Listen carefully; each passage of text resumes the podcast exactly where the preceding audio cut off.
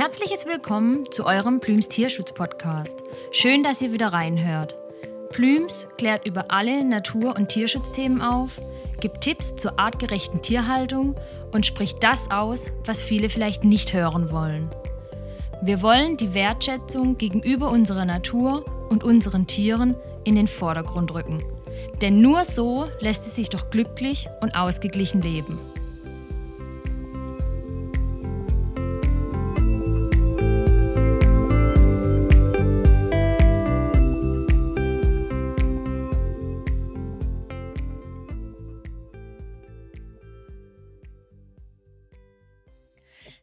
Zusammen. Heute dürfen wir zum Interview die Frau Kelub von der Hundeakademie Perdita Lübbe begrüßen. Hallo, liebe Frauke, schön, dass du da bist und dass wir heute einfach ein bisschen über die Hundeakademie sprechen und was du da so machst und seit wann du dort bist und ähm, ja, was die Akademie einfach ähm, für eine Einrichtung ist. Ja, das freut mich sehr.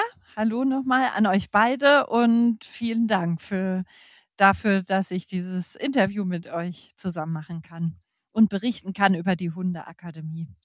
Ja, sehr gerne. Da freuen wir uns auch. Möchtest du uns einfach mal ein bisschen was über die Hundeakademie Perdida Lübbe erzählen? Also was macht ihr da so? Seit wann bist du da schon? Und ähm, ja, was sind da so eure alltäglichen Aufgaben? Die Hundeakademie ist eine Hundeschule, wobei das Wort ja nicht immer so passend ist, weil es hauptsächlich um den Menschen geht, wie er seinen Hund versteht und wie er ihn durchs Leben führt.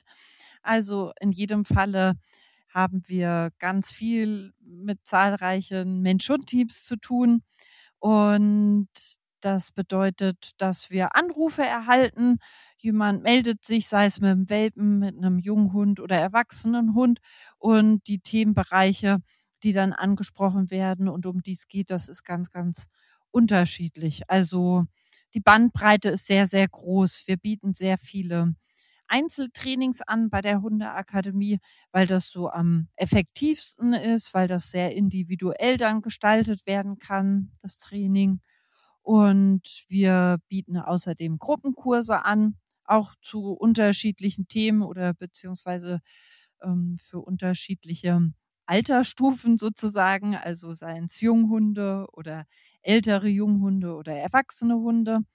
Und ähm, wir haben außerdem im Programm viele Workshops und Seminare. Das war jetzt leider bedingt durch Corona dann zwischendurch unterbrochen und war dann nicht möglich. Aber jetzt kommt das wieder in die Gänge. Also es ist auch möglich für, dass Menschen zu uns kommen, aus Norddeutschland oder Süddeutschland. Wir sind ja so ziemlich in der Mitte gelegen. Also teilweise kommen Menschen von weiter weg, die dann mal ein Wochenende zum Seminar bei uns äh, Zeit verbringen. Ja, also die Bandbreite ist groß, was es so an Angeboten bei uns gibt. Und ich selber bin seit 2000 bei der Hundeakademie und bin, ja, habe da ganz viel gelernt erstmal, bin lange Zeit mitgegangen im Training, um zu beobachten, um zu lernen, um reinzukommen. Also bestimmt über ein Jahr und seither bin ich dort bei der Hundeakademie in verschiedenen Bereichen also die, auch da ist die Bandbreite relativ groß, seien es Einzeltrainings, aber auch Seminare und Workshops leite ich. Okay, da bist du ja schon eine ganze Weile dabei. Was hat dich damals dazu bewegt, diesen Beruf äh, auszuüben? Hm. Ja, da, da spielt vieles mit rein. Ich, ich hatte während im Grunde genommen schon während der Schulzeit einen großen, ein großes Interesse tatsächlich an Tieren und ähm, war schon viel im Tierheim unterwegs und habe geguckt, wie ich da helfen kann und ja, war begeistert dabei, auch mehr zu erfahren über Hunde und ihr Verhalten und kam dann glücklicherweise wieder so gegen Ende des Studiums in diesen Bereich rein, weil das Studium war wieder eine ganz andere Schiene.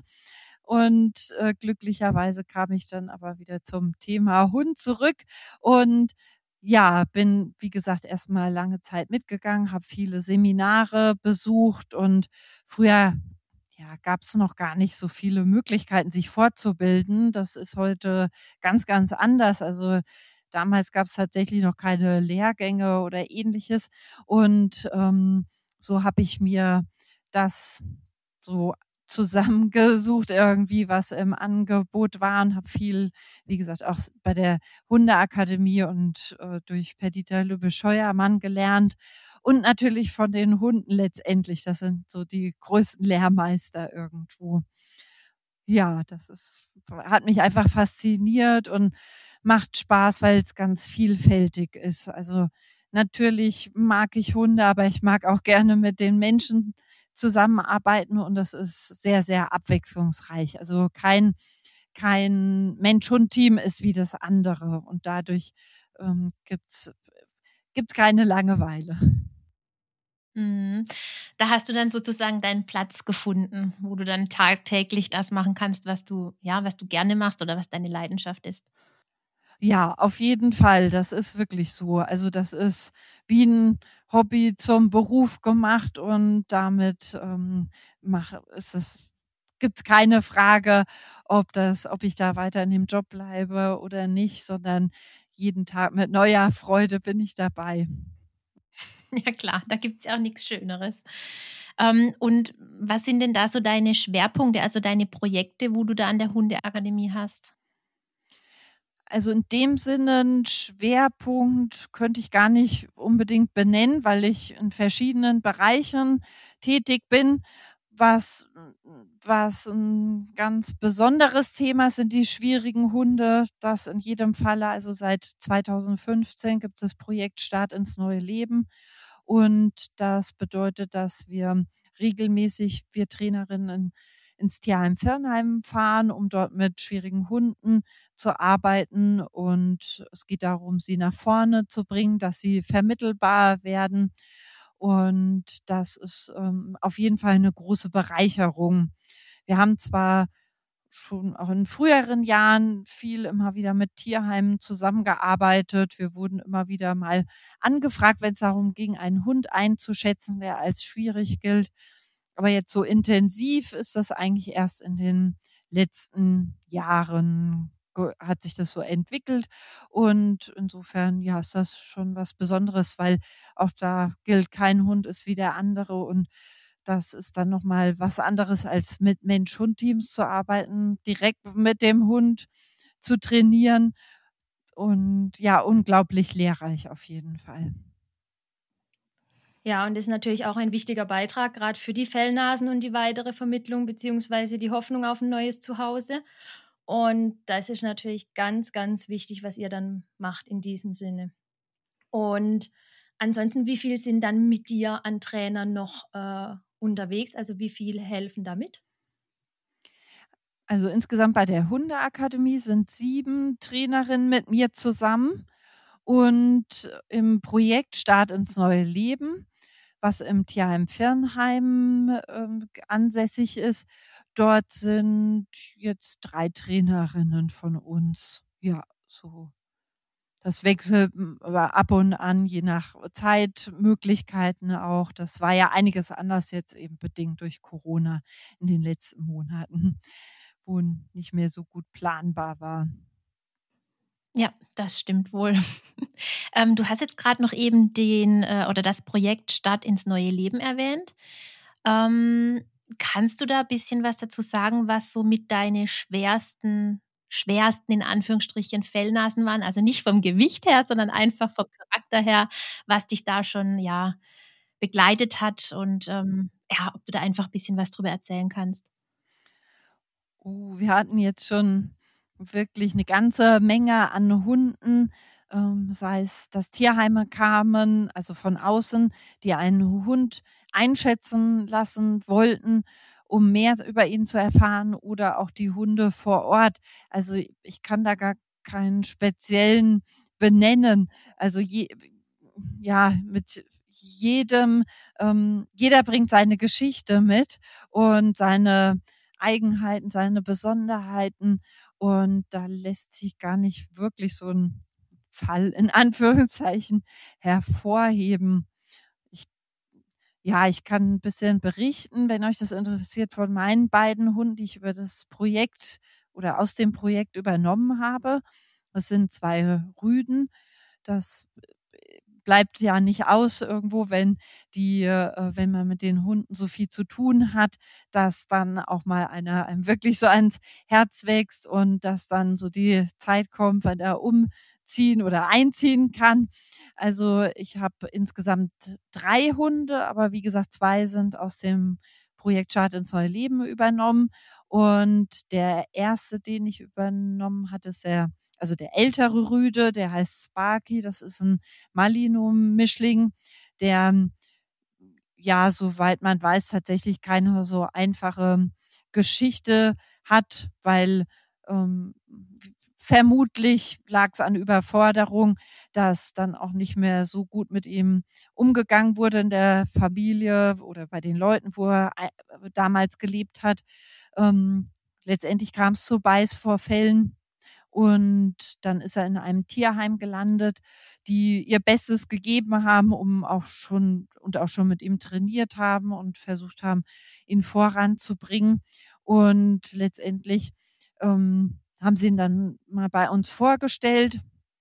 Und dann konnte er auch in dem Projekt bleiben, beziehungsweise wir haben eine Weile mit ihm gearbeitet.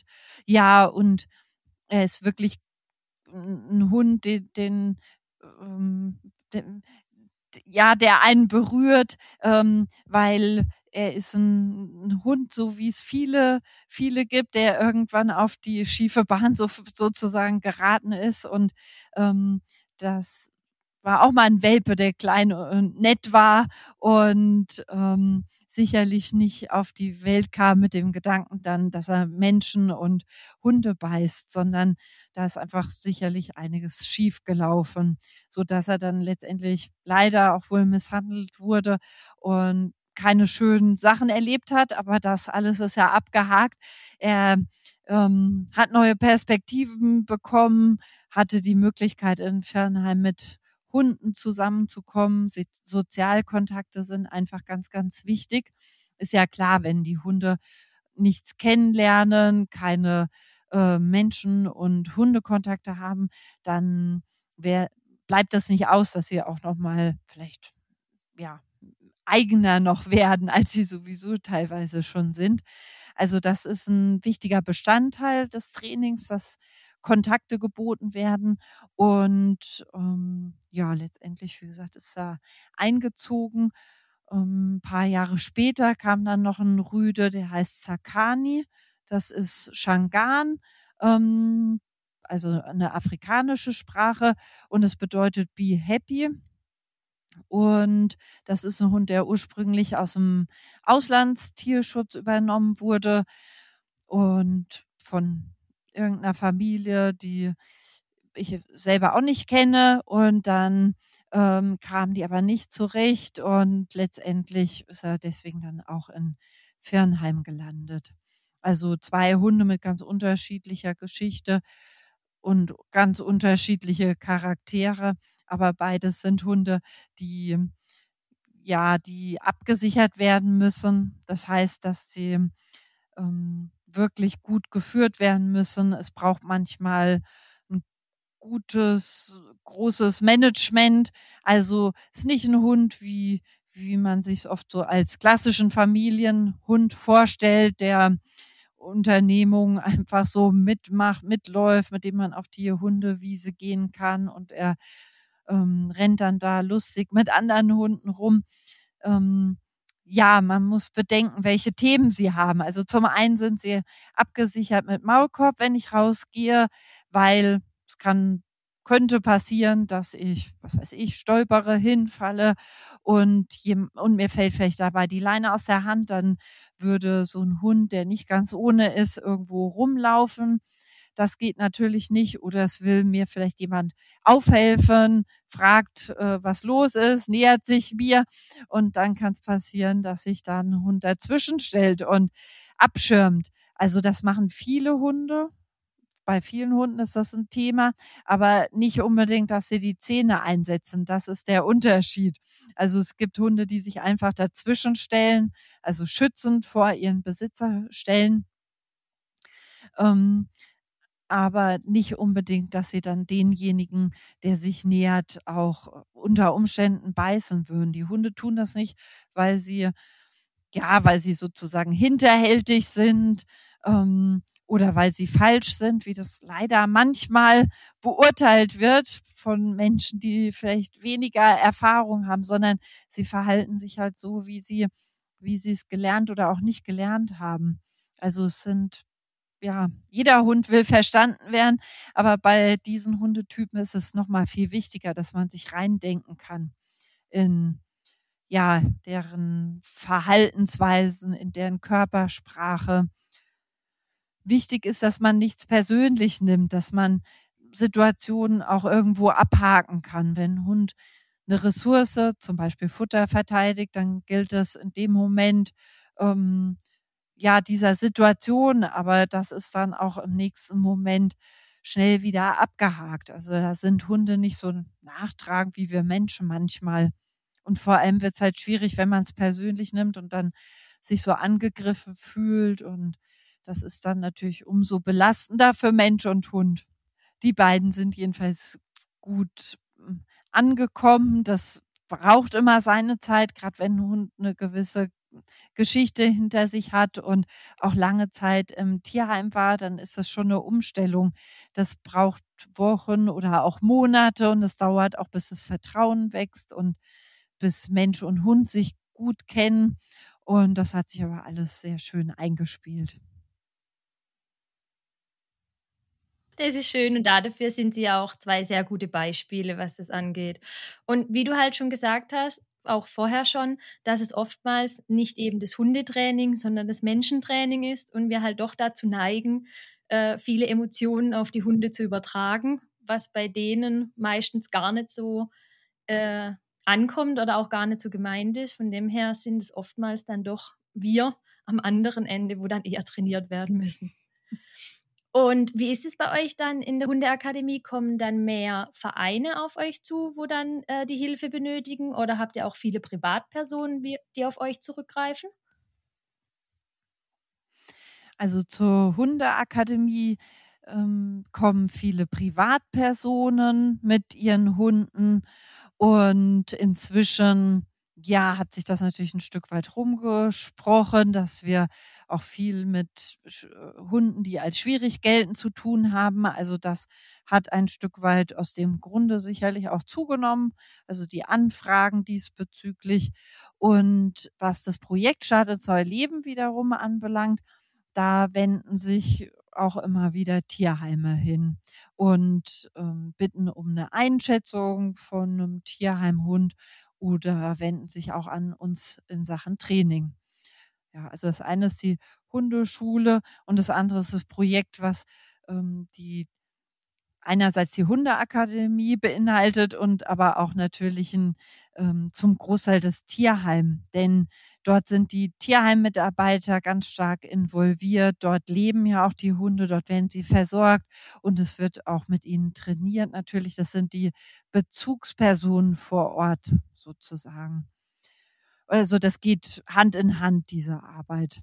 Und genau, die Hundeschule an sich, die Hundeakademie, die ist ansässig in Darmstadt. Dat, ähm, also es sind ein paar Kilometer dann auch Entfernung, die dazwischen liegen. Und ähm, wie ist es jetzt zum Beispiel, ähm, wenn sich jetzt eine Privatperson oder jetzt auch ein Tierheim an euch gewendet hat. Ähm, habt ihr da vorab erst so eine Einschätzung oder sagt ihr direkt ja, ähm, ihr nehmt den Hund oder ihr macht es mit oder ähm, schaut ihr euch erst die Tiere an und entscheidet danach? Meinst du, ob dann das Training fortgeführt äh, wird? Genau. Oder ob er zum Beispiel in das Projekt Start ins neue Leben rutschen darf oder ja, also an, an welchen Eigenschaften ihr das dann festmacht. Okay, also das betrifft hauptsächlich Hunde aus anderen Tierheimen, die dann im Projekt Start ins neue Leben landen. Das vorrangig sind es Hunde, die ansonsten nicht oder kaum gehandelt werden können. Also wo maximal eine Bezugsperson drankommt. Damit ist gemeint, den Hund rauszuholen oder mit ihm umzugehen. Das sind Hunde, die oft geschiebert werden nur. Also das bedeutet, dass sie gar nicht äh, groß Menschenkontakt haben, sondern in ihrem Zimmer oder Zwinger sind, dann gibt es dort oft einen Innen- und einen Außenbereich, der ist getrennt durch einen sogenannten Schieber. Und wenn man an einen Hund nicht rankommt, dann würde zum Beispiel das Saubermachen drinnen so aussehen, dass der Hund ähm, im Außenbereich ist, dass man innen säubern kann oder umgekehrt. Also es sind Hunde, die wirklich wenig so an ähm, ja, in Menschenkontakte oder Hundekontakte kommen. Und das sind Hunde, die dann wieder eine Chance bekommen sollen in Fernheim. Also es soll möglichst immer aufwärts gehen, auch mit einer Vermittlung letztendlich soll es vorwärts gehen. Es soll nicht eine Notlösung sein. Also es sind, wie gesagt, hauptsächlich Tierheimhunde, weniger Privatpersonen. Ähm, äh, also wenn es da um eine Abgabe geht, dann wäre das, wären das Leute, die aus der Fernheimer Region kommen oder natürlich Fundhunde. Das kann ja auch passieren, dass ein Fundhund im Tierheim landet und dann wird er unter die Lupe genommen, sprich nach ein paar Tagen wird er eingeschätzt, wird geguckt, wie sein Charakter ist und und ob er bestimmte Päckchen mitbringt, dass er zum Beispiel ähm, Futter verteidigt oder ähnliches. Ähm, das ist ein Beispiel von vielen. Und so kann es auch passieren, dass ein Hund in das Projekt aufgenommen wird, weil er sich als schwierig dann zeigt. Aber man kann nicht einfach vorbeikommen und den Hund abgeben. Also das geht, gilt maximal für Menschen aus Fernheim. Okay, und ähm, wenn die Hunde jetzt bei euch sind und sie werden jetzt zum Beispiel von euch ähm, aufgenommen, ob jetzt äh, im Prinzip nur mal zur einmaligen Trainingseinheit oder auch für das Projekt Start ins Leben. Ähm, wie würdest du denn den perfekten Hundetrainer beschreiben? Also wie sieht der Hundetrainer aus, an den sich Menschen wenden sollten, wenn sie einfach ja nicht nur kleine Probleme haben, Problemchen, sondern wirklich große Probleme mit ihren Hunden haben. Also wenn es nicht um äh, Sitzplatz bleib geht, sondern wirklich um äh, schwerwiegende Probleme. Wie muss der Hundetrainer aussehen? Ja, du hast da schon was angesprochen.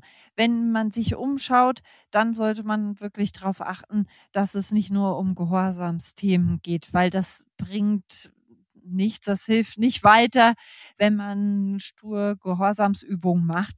Das war früher recht gängig aber vielmehr muss man gucken, wie ist denn die Mensch-Hund-Beziehung und ähm, ja, in, inwieweit sind die Hundehalter dann letztendlich auch in der Lage, einen Hund zu führen. Aber gut, das ist die eine Seite jetzt von der anderen gesehen, so wie du es angesprochen hast, nämlich dass der Hundehalter auf der Suche ist nach einem kompetenten Trainer.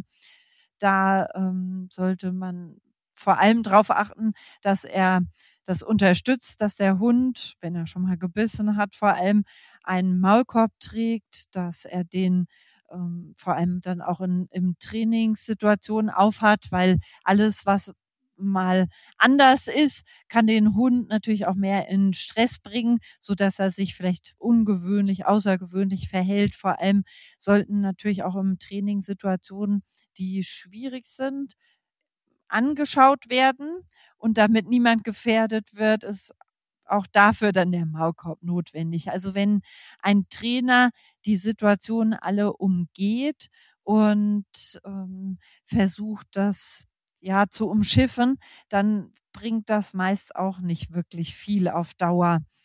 Denn auch wenn es schwer fällt, man muss schon so ein bisschen an die Naht sozusagen gehen und auch mal gucken, dass man etwas Unangenehmes dann aufgreift. Also da denke ich zum Beispiel an solche Themen, die häufig vorkommen, wie Untersuchungen, Körperpflege, den Hund zu bürsten.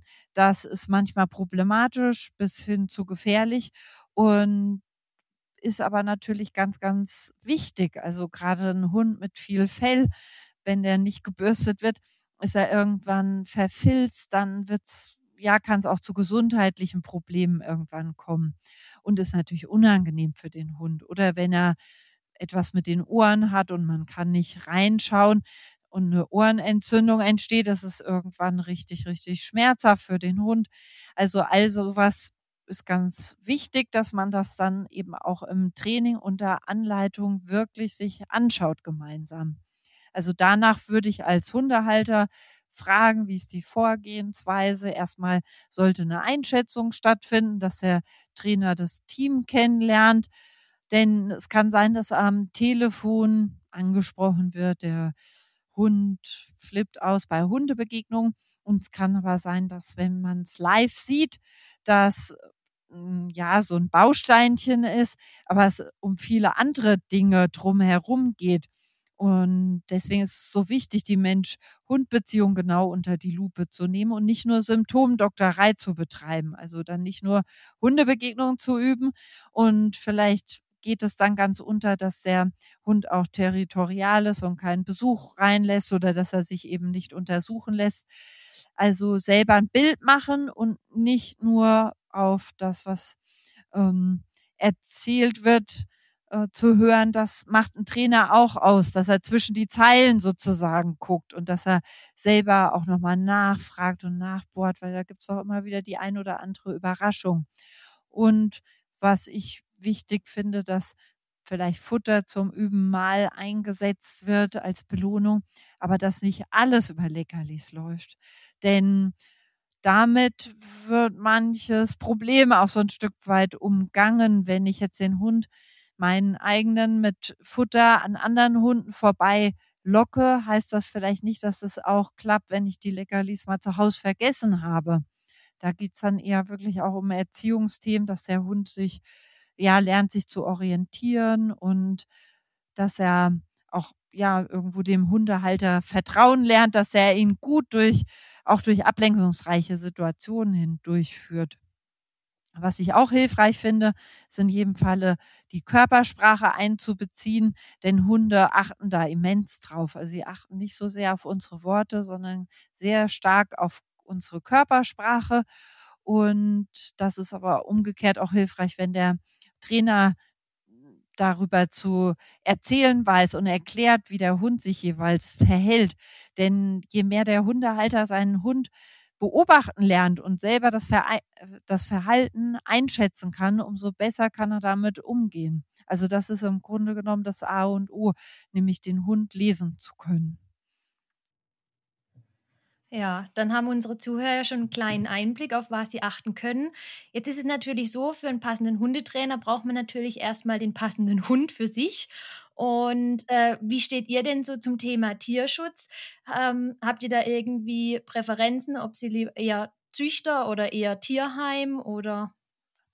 Also es gibt kein, aus meiner Sicht dabei kein Entweder oder, sondern letztendlich macht das genaue Hingucken den meisten Sinn. Also es gibt überall schwarze Schafe und es gibt überall ganz, ganz tolle Menschen, Seinszüchter, die ganz liebevoll und mit viel Zeitaufwand sich um ihre Welpen kümmern und auch genau hinschauen, wohin die Hunde vermittelt werden. Es gibt ähm, ganz tolle Tierschutzorganisationen, die auch wirklich daran interessiert sind, dass Mensch und Hund zusammenpassen und die ähm, gucken, dass eine Vorkontrolle gemacht wird, dass sie also dann letztendlich auch wissen, wo der Hund hinkommt. Und wie gesagt, es gibt aber auch die andere Seite und das ist leider jetzt zu Corona-Zeiten mehr geworden.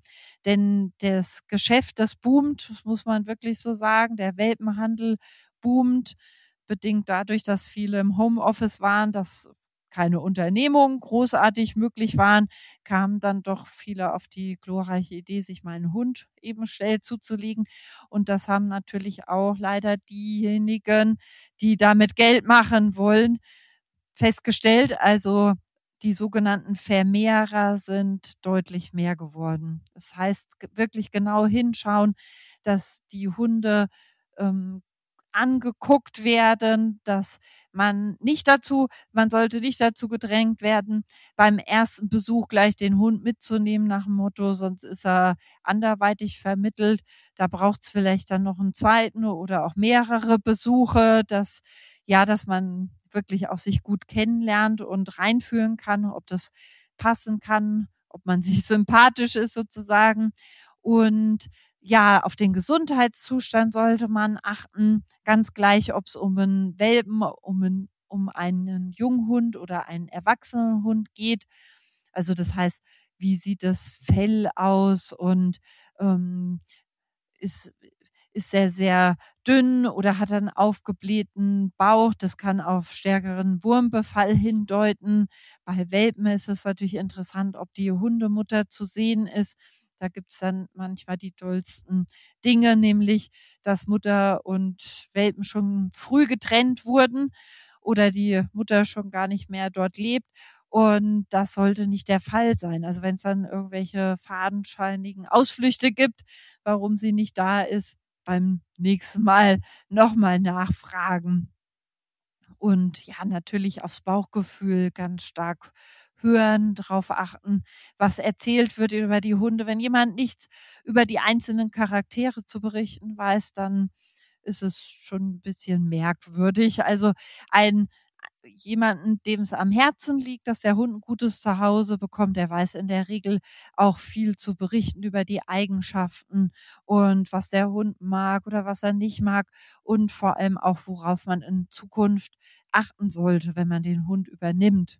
Also wenn man zum Beispiel einen sehr zurückhaltenden Hund übernimmt, dann ist es wichtig, dass man Infos erhält, dass man daran noch arbeiten muss, dass der Hund viel Sicherheit benötigt seitens des Menschen. Oder wenn man sehr aufgetretene Hund hat, dann wäre es schön, eine Info zu bekommen, dass man da eher an der Ruhe arbeitet und nicht extrem viel Bewegung dann äh, ihm bietet, weil irgendwann wird er immer agiler, immer trainierter, hat immer mehr Kondition.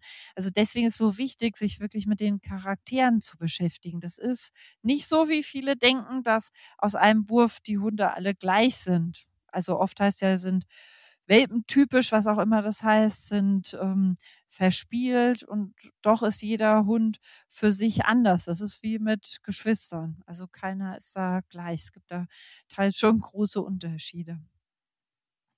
Hast du für unsere Zuhörer noch einen Tipp, wie man ganz einfach einen dubiosen Züchter, also irgendwas, was dann mit Welpenhandel oder sonstigem unseriösem Zeugs zu tun hat, erkennt? Auf den ersten Blick, also oder was man vermeiden sollte, wo man auf keinen Fall äh, Tiere, ich nenne es mal, shoppen sollte, zum Beispiel mit Online-Plattformen oder so?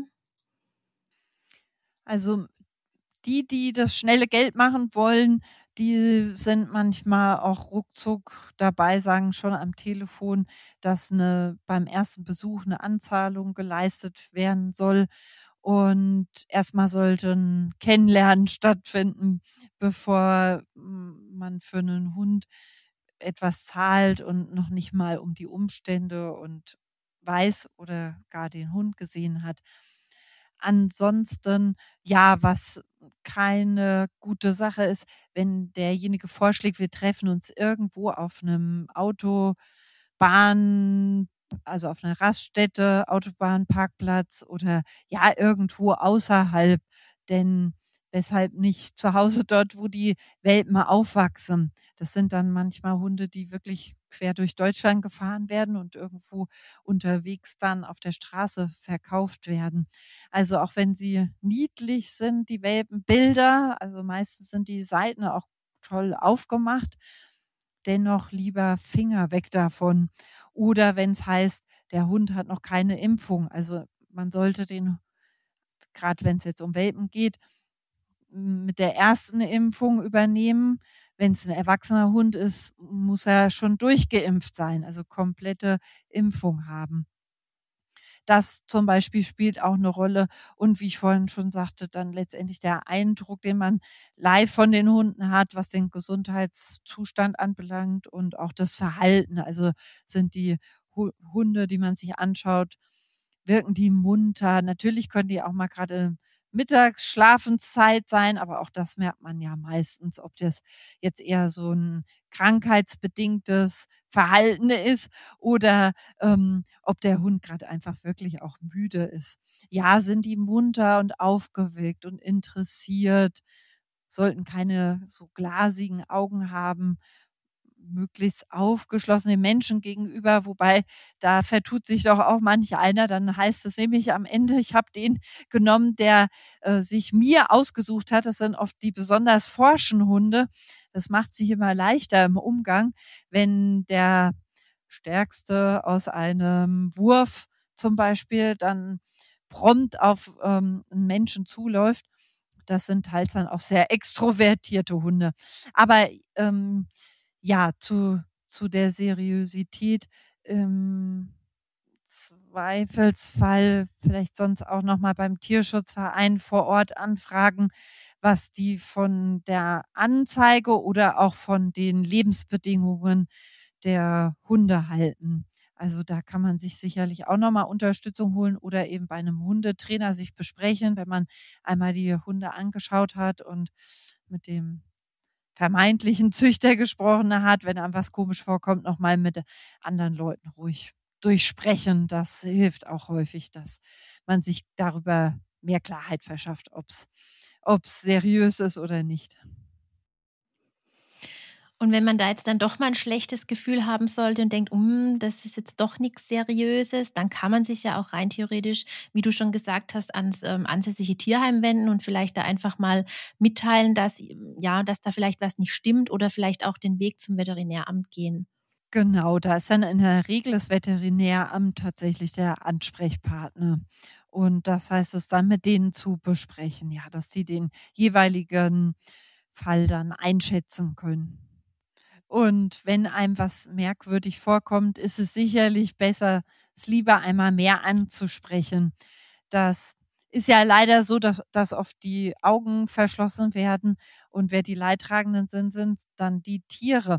Klar, es geht nicht darum, jemanden anzuschwärzen, nur weil man keinen Hund bekommen hat. Das, das ist leider inzwischen auch gang und gäbe, dass dann Anzeigen geschaltet werden, weil jemand sauer ist weil es nicht so gelaufen ist. Man hat sich in einen Hund verguckt und dann bekommt man ihn nicht, weil vielleicht die Lebensbedingungen doch nicht ideal sind. Zum Beispiel, wenn man wenn man acht Stunden arbeitet und der Hund die ganze Zeit alleine wäre, das ist die eine Sache. Aber wie gesagt, wenn einem was merkwürdig vorkommt, weil die Hunde zum Beispiel nur in Hundeboxen sich aufhalten oder wenn es sehr, sehr schmutzig ist. Es ist sicherlich bei Hundemenschen nicht geleckt. Das ist normal, dass irgendwo, ähm, ja, gerade wenn die Hunde im Fellwechsel sind, dann verlieren die ohne Ende Fell. Aber gemeint ist natürlich eher, wenn die hygienischen Zustände wirklich kritisch sind und dann lieber einmal mehr ans Veterinäramt melden. Lieber einmal mehr äh, schauen, wie einmal zu wenig. ja. Genau. Jetzt noch mal ganz kurz zurückzukommen, ähm, auf die Schützlinge, wo jetzt zum Beispiel bei euch auch im Tierheim Viernheim sind, wo ihr, ich nenne es jetzt mal vorsichtig, rehabilitiert habt, also wenn ihr die gebrochene Seele wieder geheilt habt. Ähm, was sind da so eure Voraussetzungen für ähm, ja, Interessenten, für äh, Menschen, wo sich einfach für so einen Second-Hand-Hund ähm, interessieren? Was müssen die da so mitbringen? Also erstmal ist wichtig zu wissen, dass ein Hund, und das sagen wir auch ganz klar so, der eine Vorgeschichte mitbringt und das bedeutet, also jetzt gemünzt auf die Startet neu Leben Hunde, das heißt, die bringen gesteigertes Aggressionsverhalten oder auch Beutefangverhalten mit. Wichtig ist zu wissen, dass die in dem Sinne, dass man das Verhalten nicht abtrainiert. Also das ist nicht das Ziel.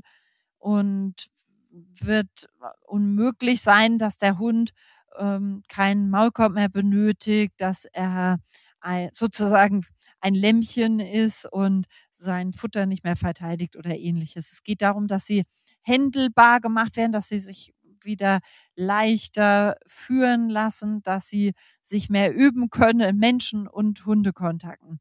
Aber es braucht immer auf der anderen Seite einen sehr verantwortungsvollen Menschen, einen, der im besten Falle schon eine gewisse Erfahrung mitbringt.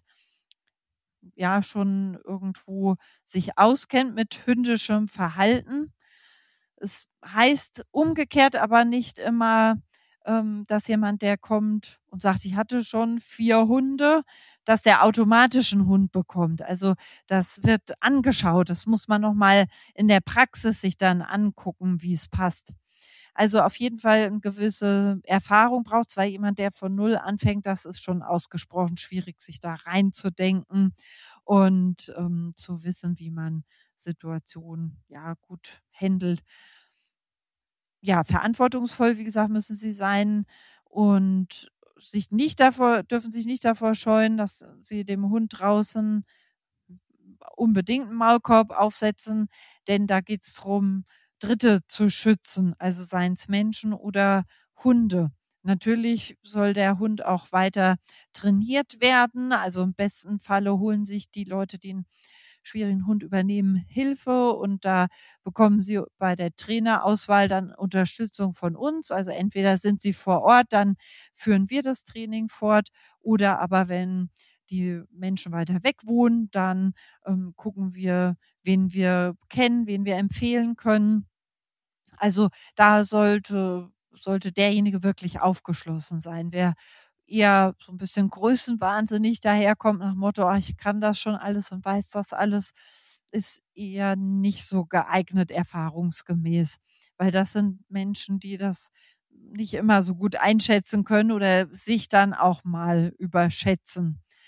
Also ein gutes Gefühl sollte man haben für Hunde. Es braucht Empathie irgendwo aber es braucht auch Gradlinigkeit. Also man sollte sich nicht davor scheuen, Führungen zu geben, ein, ja, Entscheidungen zu treffen und wirklich den Hund durchs Leben zu führen, weil wenn ihm das fehlt, wenn ihm gewisse Regeln und Richtlinien fehlen, dann ist er, ja, fühlt er sich unter Umständen sehr alleine, das verunsichert eher, das führt dazu, dass der Hund seine eigenen Entscheidungen trifft. Aber die sind ja nicht immer ähm, unserem Sinne.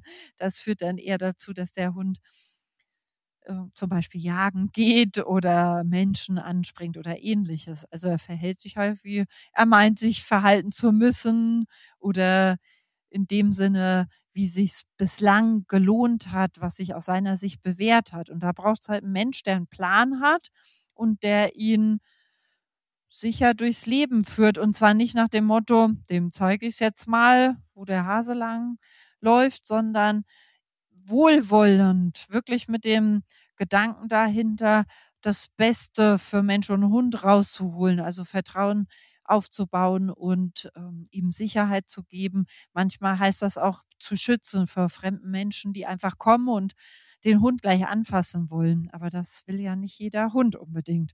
Da muss man dann auch mal sich dazwischen stellen und sagen, nein, halten Sie bitte Abstand. Das war natürlich zu Corona-Zeiten auch ganz praktisch, aber ist natürlich immer wieder ein Thema, dass manche doch, also men manche Menschen so distanzlos sind. Nicht nur Kinder, denen man das immer nachsagt, sondern auch Erwachsene. Ja, von all dem braucht's was. Ja, du hattest ja gerade eben auch passend gesagt, dass Hundeerfahrung von uns Menschen nicht gleich Hundeerfahrung ist. Also da gibt es ja ziemlich große Differenzen dazwischen. In Baden-Württemberg ist ja jetzt gerade im Moment großes Thema der Hundeführerschein und die Einführung da dazu. Was habt ihr da für eine Haltung dazu? Habt ihr jetzt dadurch, dass ihr gerade äh, deutschlandweit ja viele habt, wo zu euch kommen, schon in anderen Bundesländern Erfahrungen gehabt?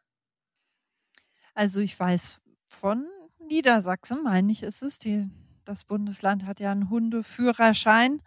Und ansonsten gibt es das eher sozusagen intern, nämlich dann, wenn es Hundeschulen anbieten, also wenn es jemand freiwillig macht. Das sind dann natürlich meist die Menschen, die sowieso was mit ihrem Hund tun und die ihr Wissen erweitern wollen. Also diejenigen, die es dann freiwillig äh, auf sich nehmen sozusagen, weil sie was für ihr Mensch-Hund-Team tun wollen.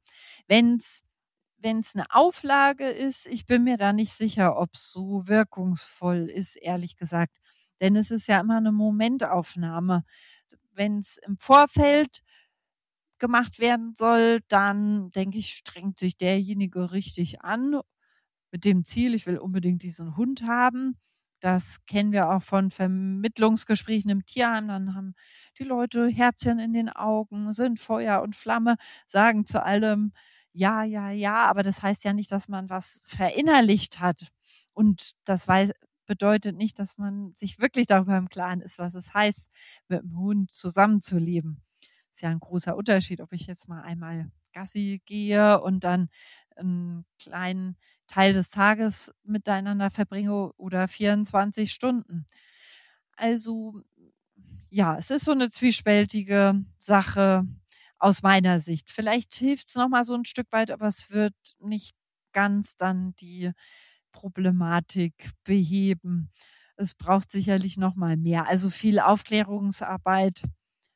Das geht jetzt in Richtung, wo hole ich mir einen Hund? Darüber sprachen wir ja schon. Also, dass man eben nicht so blauäugig ist und irgendeinem Vermehrer dann auf den Leim geht oder ähm, irgendwelchen ja zwielichtigen ähm, Hundehändlern äh, nachgeht, sondern wirklich sich informiert, was die Wahl des Hundes und auch der Rasse oder des Hundetypus anbelangt.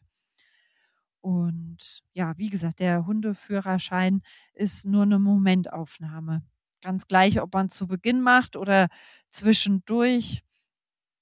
Es braucht noch ein paar Bausteine mehr auf jeden Fall. Es kann vielleicht einer davon sein, aber dann auf der anderen Seite wirklich auch ähm, die Aufklärungsarbeit im Vorfeld.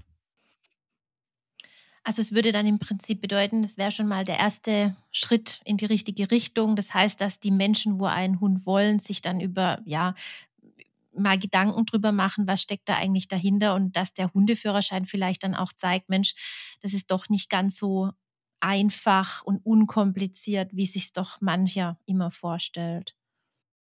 Ja, ich denke, es hängt dann letztendlich auch davon ab, wie es gestaltet wird. Ich weiß nicht, ob es da schon konkrete Ideen für Baden-Württemberg gibt. Da habe ich jetzt nichts mehr mitbekommen.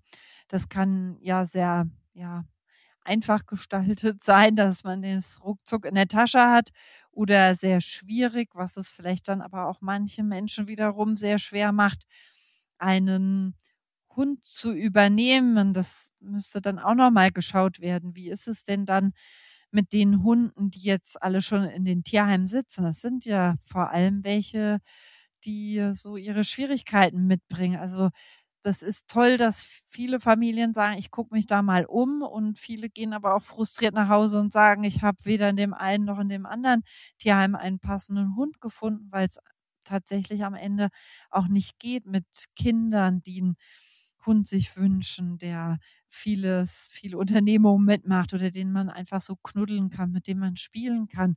Also das ist dann natürlich auch noch ein Thema. Wie geht's dann mit den Hunden weiter, die jetzt die Tierheime füllen? Aber gut, das steht wieder auf einem anderen Blatt. Ja, für die hoffen wir natürlich nur das Beste, ganz klar.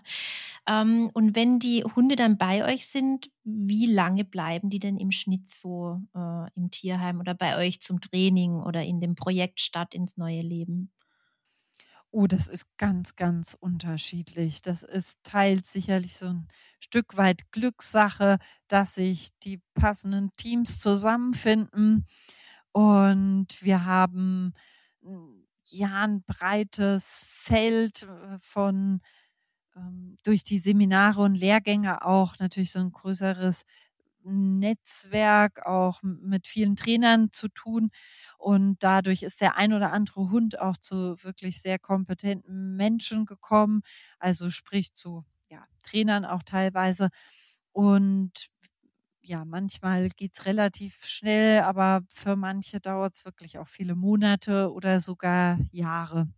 Ich denke, jetzt in Zukunft wird's eher noch mal 'n Tick länger dauern. Aber ich kann's im Durchschnitt leider nicht sagen. Okay. Und wenn ihr sie aufnehmt, wie viel Kapazität habt ihr direkt vor Ort? Weil ich denke das geht auch nur ein Stück weit, ihr könnt auch nur ein Stück weit so viel aufnehmen, dass ihr halt auch gewährleisten könntet euch, dass ihr die gut betreuen könnt. Das spielt in der Tat eine ganz, ganz wichtige Rolle und das ist für uns auch oberstes Gebot, auch wenn wir quasi tagtäglich Anfragen bekommen und es sind wirklich auch Schicksale dabei.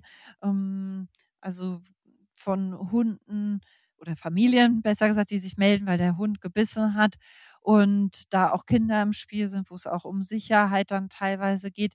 Aber letztendlich, ähm, also es sind Menschen von überall, ja, aus Deutschland, die sich melden und die sagen, ja, Tierheim vor Ort ist voll oder ähnliches und sie wenden sich an uns. Aber das hat wirklich alles seine Grenzen, denn wie du schon sagst, es muss gewährleistet sein, sich um jeden Hund kümmern zu können. Und für uns gilt, dass jeder Hund einmal am Tag drankommt, heißt, dass er rauskommt, dass rausgegangen wird, dass trainiert wird, dass er Hundekontakt hat, dass er eine Hundegruppe kommt, dass auch mal ein Ausflug gemacht wird und so weiter und so fort. Und das sind in Firnheim so um die 30 Hunde, die untergebracht werden können. Und es sind natürlich dabei, aber das sind nicht ausschließlich Start ins neue Leben Hunde. Momentan sind es, glaube ich, so um die 20. Also schon die Mehrzahl in jedem Falle. Aber es braucht natürlich auch wiederum andere zum ja Vergesellschaften auch und ähm, ja, dass die die lange Zeit dort sind, dann eben auch Hundekontakt haben können. Also es wäre ungünstig, jetzt lauter Hunde nur im Tierheim zu haben, die allesamt ausgesprochen schwierig sind. Jetzt vielleicht mal noch eine Frage, wo vielleicht ein bisschen gemein ist, aber wie viele Hunde habt ihr denn schon in eurer Laufbahn, ähm, ja, hm, in ein neues Leben geschubst, sage ich es mal, also wo wir da haben von vorne beginnen können? Ja, inzwischen sind's, das ist schon, finde ich, eine ordentliche Anzahl, schon über 70 Hunde tatsächlich, die vermittelt werden konnten und die gut untergekommen sind. Es gab zwei, drei, die zurückkamen wegen Erkrankung, wegen gesundheitlicher Probleme der Besitzer. Es gab zwei, drei, die zurückkamen, weil es nicht passte, weil es irgendwo hakte, sei es mit dem Ersthund in der Familie. Das ist ja mal wieder ein Thema, das ja bei der Mehrhundehaltung, dass auch die Hunde sich ähm, grün sein müssen. Und ja, aber manchmal auch, dass die Menschen tatsächlich nicht damit unbedingt umgehen konnten im Zusammenleben mit dem, was der Hund so an den Tag gelegt hat, wie sich dann im Alltag gezeigt hat. Aber also die große Summe ist gut, gut vermittelt. Und hoffentlich demnächst wieder ein paar. Aber das ist echt eine fantastische Zahl. Also 70 Stück, wo praktisch ihre zweite oder vielleicht auch sogar vierte, fünfte äh, Chance gekriegt haben, um endlich ihr passendes Körbchen zu finden zu Hause. Also das ist echt sehr, sehr toll, muss man schon sagen. Und vielleicht könntest du noch ähm, einfach zum Schluss ein, zwei Dinge sagen, was du äh, unseren Zuhörern raten würdest, wenn die auf der Suche nach einem treuen Begleiter für zu Hause sind? ja, erstmal ist es wichtig, sich zu überlegen, wie ist mein Alltag, wie gestaltet er sich, welchem Hundetyp kann ich überhaupt gerecht werden, was die Zeit anbelangt und auch die Möglichkeiten, also zum Beispiel sehr Hunde, sogenannte Arbeitsrassen, die brauchen ja oft viel, viel mehr, auch an Kopfarbeit. Die brauchen nicht nur einen Spaziergang um die vier Ecken, sondern ähm, brauchen wirklich auch wollen ordentlich gefordert werden und das bedeutet irgendwas, wo sie Kopfarbeit leisten können. Also da sollte sich ein, jemand beschäftigen, der einen Hund sich holen möchte und ähm, sich darüber natürlich dann auch informieren wiederum im Vorfeld, welcher Hund benötigt denn letztendlich was. Und man sollte sich darüber im Klaren sein, dass man vielleicht ausgequetscht wird von demjenigen, der den Hund vermittelt, was eher ein positives Zeichen ist und einen nicht verärgern sollte, denn dann liegt es demjenigen, der den Hund vermittelt, ja auch entsprechend am Herzen, was zu erfahren über ja die Lebensbedingungen und zu zu schauen dann äh, im Anschluss, wie könnte es passen. Es ist nicht ja unbedingt entscheiden, ob man einen Garten hat, ähm, auch wenn es das oft im Gespräch ist, sondern zu gucken, wie haut es halt für den Hundetyp hin. Wenn ich einen Herdenschutzhund übernehmen möchte, weil der so schön flauschig aussieht, die haben ja manchmal ganz viel Fell und das ist vielleicht schön zum Streicheln, aber Herdenschutzhundetypen sind oft sehr wachsam. Da kann es wirklich problematisch werden dann in einer Mietswohnung zum Beispiel, wo ständig Geräusche drumherum sind. Im Treppenhaus sind fremde Menschen zu hören, dann schlägt der Hund an. Ja, ist irgendwann vielleicht die Freude vorbei, weil sich die Nachbarschaft dann auch ärgert und es nicht möchte mit dem lauten Hund. Also lieber vorher wirklich zigmal drüber nachdenken und wirklich sich auch ausquetschen lassen von demjenigen, der den Hund abgibt. Das ist, wie gesagt, wirklich ein positives Zeichen. Besser, als wenn jemand den Hund einfach nur schnell loswerden möchte. Also auch wenn, ja, wenn man manchmal dann so ein so das Gefühl hat, ach, jetzt will ich unbedingt einen Hund. Letztendlich geht es um Lebewesen. Es sollte keine schnelle Entscheidung sein. Es soll ja wirklich für lange Zeit möglich sein und für viele Jahre sein. Und da heißt es manchmal auch ein paar Wochen zu warten oder sogar Monate und nicht einfach, zack, Hund quasi im Internet bestellt. Und dann ist es gar nicht das so vielleicht, wie man sich vorgestellt hat. Ja, klar, da können wir dir natürlich nur zustimmen. Ähm, du hattest es vorher noch über äh, die Arbeitshunde. Vielleicht kannst du da noch vielleicht ein, zwei Rassen sagen, weil es gibt ja viele Arbeitshunde, wo viele Tierhalter gar nicht wissen, dass sie eventuell in diese Richtung gehen und halt auch mehr beschäftigt werden müssen, wo es halt diverse verschiedene Linien gibt, auch gerade in der Zucht.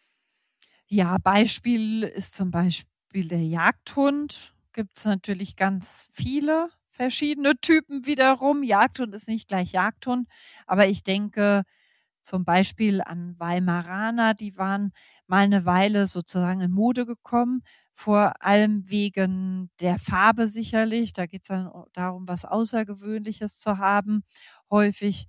Aber das sind Hunde, die ähm, wirklich gefordert werden. Zum einen, das sind Hunde, die durchsetzungsstark sein müssen irgendwo, weil was will ein Jäger mit einem Hund, der sozusagen die Flinte ins Korn wirft, also der sofort, ähm, wenn irgendwo Gebüsch mal ist, sagt, ich laufe da nicht weiter, das ist mir zu stachelig.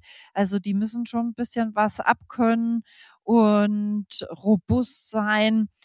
Beim Weimaraner zum Beispiel ist es so, dass der durchaus auch wachsam ist, territorial ist, auch sehr sich an seinen Besitzer bindet, teilweise diesen dann auch abschirmt, dessen, darüber muss man sich im Klaren sein, dass es entsprechend Erziehung braucht oder wenn man sehr viel Besuch hat, dass der Hund das von Anfang an lernen sollte, man manchmal aber auch Abstriche machen muss.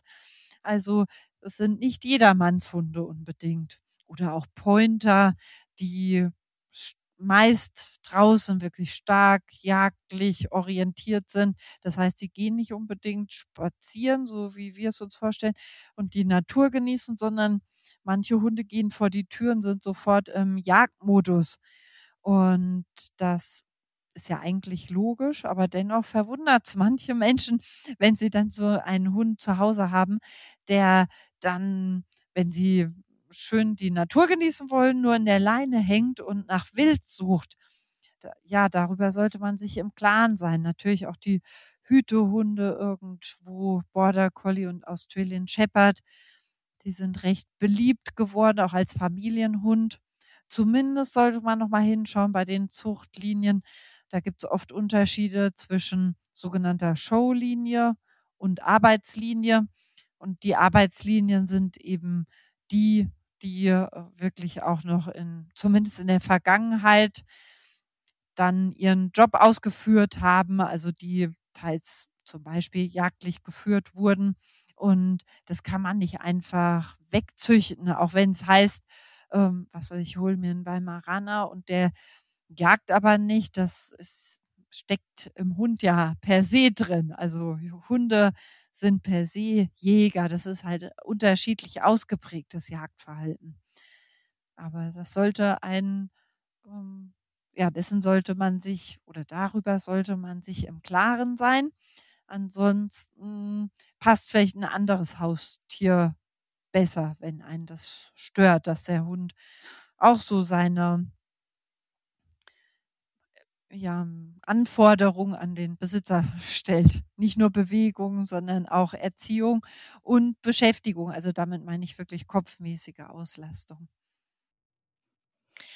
Also wenn ich jetzt zum Beispiel als Interessent ähm, sage, ich hätte gerne einen Hund mit folgenden Eigenschaften. Zum Beispiel, er muss ähm, apportieren, weil ich das gerne habe, oder er muss mit mir gerne im Baggersee schwimmen, weil ich das auch gerne habe. Da muss ich ja aber rein theoretisch nicht gleich zum Züchter rennen. Ich kann ja dann auch in ein Tierheim gehen und da mit den Tierpflegern sprechen und sagen, Mensch, ähm, ich bin viel in der Natur draußen, ähm, ich suche einen sportlichen Hund, ähm, er soll jetzt aber nicht zu sehr äh, äh, ähm, am Reh interessiert sein, dann kann mir ja rein theoretisch der Tierpfleger auch sagen, Mensch, wir haben da den oder den Hund, der würde ganz gut in deinen Alltag passen. Ne? Das wäre ja auch eine gute und schöne Möglichkeit. So sollte es auf jeden Fall sein, dass egal ob Züchter oder Tierschutzorganisation oder Tierheim, dass diejenigen um den Charakter des Hundes wissen. Man kann das nicht hundertprozentig sagen, weil die Lebensbedingungen einfach im Tierheim andere sind, als wenn der Hund dann ein Zuhause hat. Da wird er sich auch nochmal ein bisschen verändern oder andere Charaktereigenschaften mehr, mehr zeigen. Allerdings so die grobe Richtung, die sollte vorher besprochen sein, abgeklärt sein.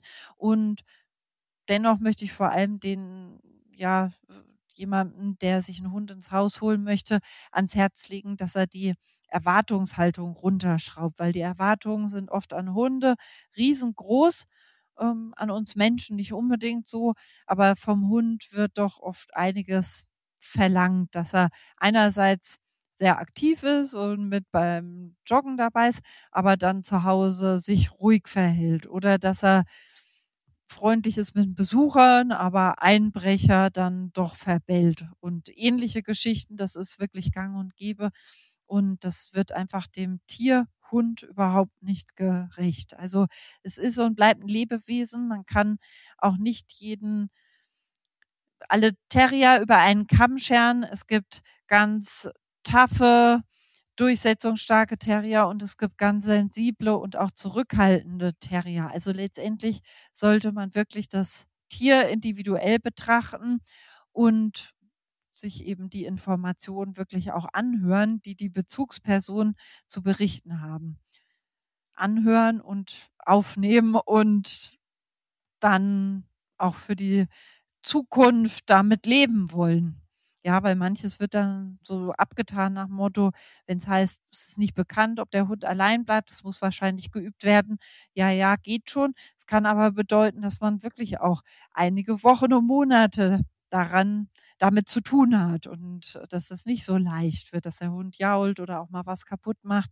Aber es ist ja letztendlich so, wir holen uns den Hund ins Haus, nicht der Hund äh, sagt, ich will jetzt unbedingt einziehen. Der kommt ja nicht vor die Tür und läuft dann einfach rein und dann ist er da, sondern wir treffen die Entscheidung und dann heißt es tatsächlich auch mit den Konsequenzen leben und schauen, dass man das Beste draus macht, sich im Zweifelsfall Unterstützung holt, dass man ja das Tierheim informiert, am besten auch wenn es Probleme gibt, denn es gibt wirklich Leute, die stehen dann einfach zack vor der Tür nach Wochen oder Monaten ohne dass sie vielleicht mal das Gespräch suchen. Und das ist natürlich sehr, sehr schade. Nicht nur schade, sondern auch echt tragisch für die Hunde, die uns ihr Vertrauen schenken, die sich an uns binden, die ja uns als Bezugsperson wirklich auch ähm, nehmen und die dann plötzlich wieder einfach im Tierheim landen oder irgendwo rumgereicht werden. Das macht es auch nicht unbedingt besser. Also einfach auch nicht immer gleich aufgeben, sondern einfach mal versuchen, sich Hilfe holen, drüber sprechen, dran arbeiten und nicht gleich beim ersten Problemchen da äh, das Handtuch werfen. Ne? Ähm, was wir, also wir sind jetzt ja schon relativ am Schluss angekommen. Also erstmal danke, ähm, dass du uns da so ausführlich ähm, über die Hundeakademie ähm, berichtet hast und auch über dich und äh, deine zwei Hunde. Und ähm, was wir jetzt vielleicht noch zum Schluss hätten, wäre einfach, ähm, was du noch ergänzen möchtest. Haben wir irgendwas Wichtiges vergessen, wo, wo dir ganz arg wichtig ist, dass du das äh, noch loswerden kannst? Und wie wird natürlich zum Beispiel auch ja, wie die Zuhörer ähm, das Tierheim Firnheim unterstützen können. Also mit welchen Möglichkeiten gibt es da und ähm, über was äh, würde sich das Tierheim freuen? Also viel, vieles, ganz vieles haben wir ja schon besprochen und es freut mich auf jeden Fall, wenn, wenn Menschen sich allein auch die Zeit nehmen, das alles anzuhören, was, was ja auch eine Investition irgendwie ist. Aber immer mit dem Ziel letztendlich, dass es für das Tier ist. Also das würde ich gerne nochmal ansprechen zu guter Letzt, dass es nicht um vorrangig um unsere Bedürfnisse geht, um unsere Erwartungen, sondern letztendlich ums Tier. Denn wie gesagt, die können sich am allerwenigsten aussuchen.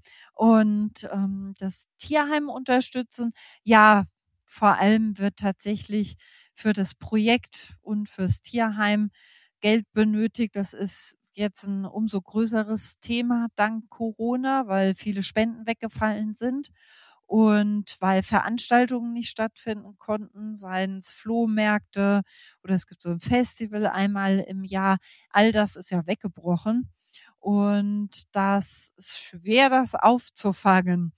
Auf der anderen Seite bleiben ja häufig gerade die, diese schwierigeren Hunde viel längere Zeit als ein Hund, der recht unkompliziert ist also bleiben viel längere Zeit im Tierheim. Das heißt, da kommen Tierarztkosten auf. Die Hunde werden allesamt durchgecheckt, regelmäßig einmal im Jahr ein Blutcheck wird gemacht. Bei der Aufnahme des Hundes werden Röntgenaufnahmen gemacht. Also all das ist mit Kosten verbunden, mal abgesehen vom Futter natürlich und so weiter und so fort. Also das Tierheim braucht. Und das Projekt Start ins neue Leben kann jederzeit immer Unterstützung in finanzieller Form gut gebrauchen. Alles klar, dann wissen wir und unsere Zuhörer doch Bescheid. Also fleißig spenden und ähm, ja, sich einfach für die guten Dinge einsetzen und für die sozialen Dinge. Ähm, ja, dann würde ich mal sagen, liebe Frauke, herzlichen Dank, dass du dir die Zeit genommen hast ähm, und uns, wie gesagt, ja, so ausführlich berichtet hast und uns da einfach mal einen Einblick in den Alltag gegeben hast. Und ähm, wir wünschen dir und deinem Team und der Hundeakademie ähm, und auch dem Tierheim Firnheim alles, alles Gute und freuen uns, wenn wir uns vielleicht irgendwann mal wieder hören. Vielen, vielen herzlichen Dank fürs Interesse und für ja, die Zeit, die ihr euch genommen habt.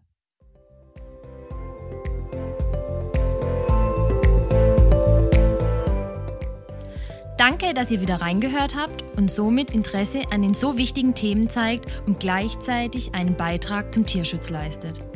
Teilt und abonniert unseren Tierschutz-Podcast oder auch unseren Kinderpodcast Liked uns auf den sozialen Netzwerken und lasst uns eine gute Bewertung da, um die so wichtige Aufklärung über den Natur- und Tierschutz zu unterstützen.